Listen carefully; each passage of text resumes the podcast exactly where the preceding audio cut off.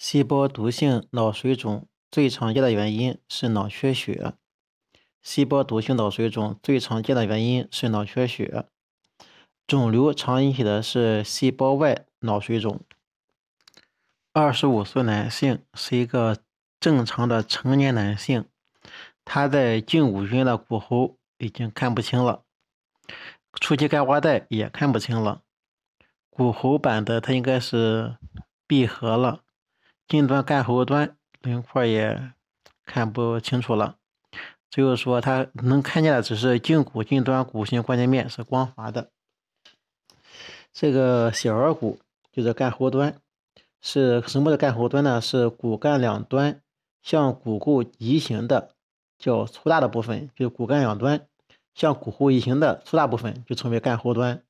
周边是薄层骨皮质，内有松质骨构成。在平片上。嗯，顶端在 X 线上呢，有一层横行的薄层的致密带，为临时钙化带。干骺端的顶端在 X 线上为一横行薄层致密带影，为临时钙化带。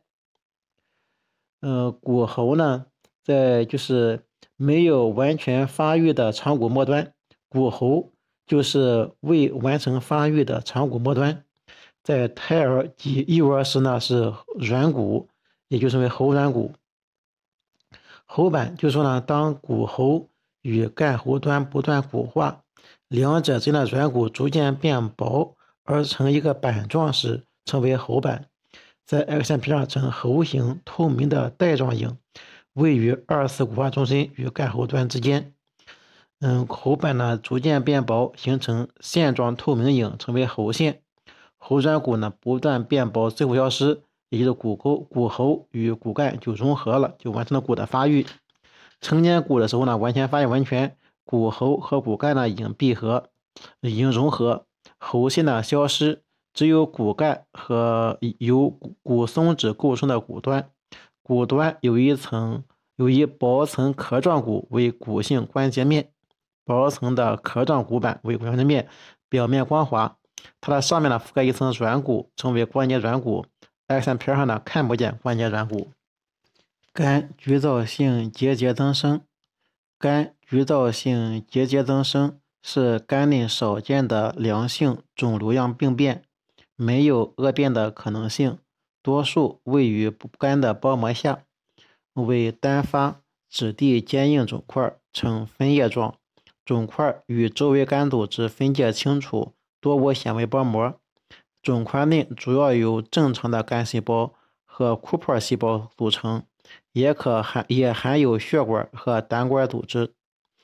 肝肝细胞排列紊乱，没有正常的肝小叶结构。病灶中心部位呈星状瘢痕组织，向周围延伸呈放射状排列，四分隔状。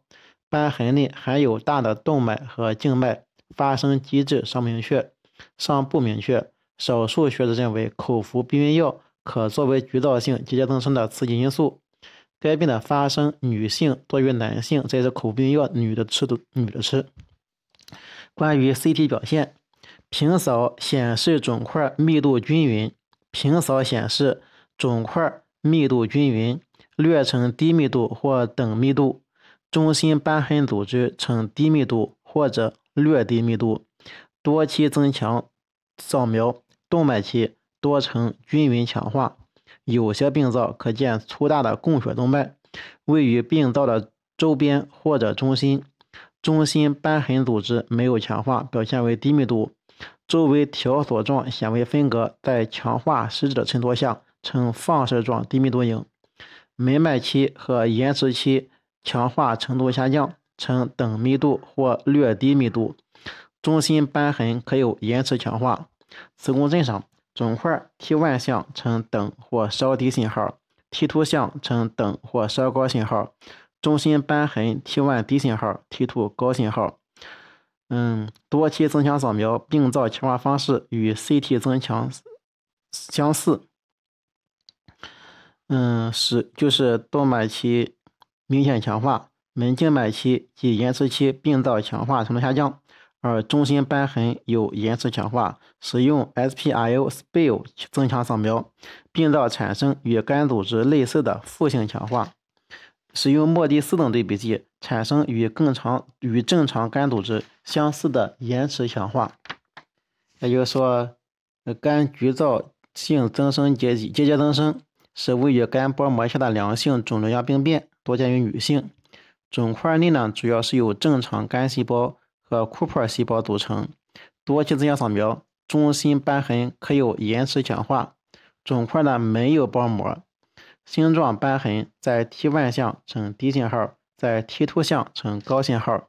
使用 Spill 增强扫描，病灶产生与肝组织类似的负性强化。皮外伤就是新鲜的出血，在 CT 上表现为高密度，磁共振表现为高低混杂信号。出血的密度、信号变化与损伤的时间有关系。它是呈沿皮边缘呈半月形或者圆形的突出阴影，急性期呈等或者稍高密度，随着时间推移，血肿密度逐渐降低。增强扫描上可以非常容易识别皮血肿，慢性期的平扫就可以发现。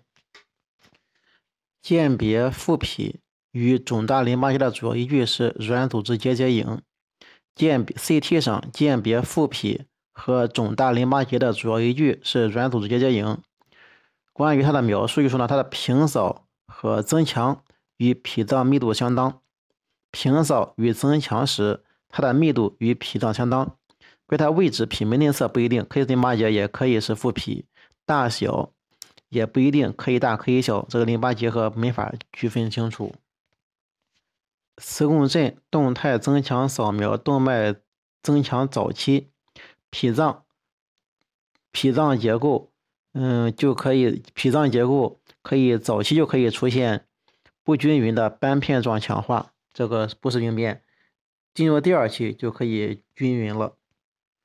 贲门失迟缓症胃肠备餐造影时典型的一些表现是，嗯，就是有哪些呢？就可以说表现。贲门失迟缓症胃肠备餐造影时的一些表现：第一是食管下段狭窄；第一是食管下段狭窄；第二狭窄边缘处光滑；狭窄边缘处光滑；三呈萝卜根状；三呈萝卜根状；四可见逆向蠕蠕动波；第四可见逆蠕动波。